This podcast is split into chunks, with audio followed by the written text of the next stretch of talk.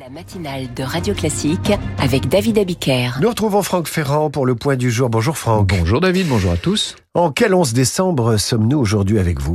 Eh bien, nous allons euh, en 1518. Ça fait, j'étais en train de calculer, 505 ans.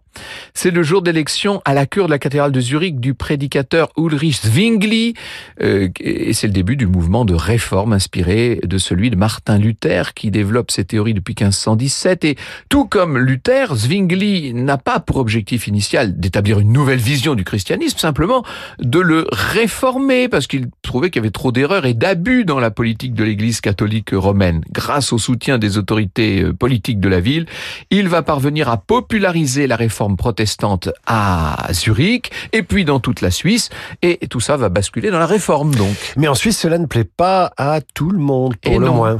Les deux guerres dites de Capelle viennent opposer les cantons catholiques aux cantons protestants. Si la première guerre est évitée in extremis par un compromis, il y a une deuxième guerre déclenchée en octobre 1531 par les cantons catholiques et qui débouche, à l'issue d'une bataille, à la défaite des protestants et à la mort de Zwingli, qui est venu euh, assister les blessés en tant qu'aumônier.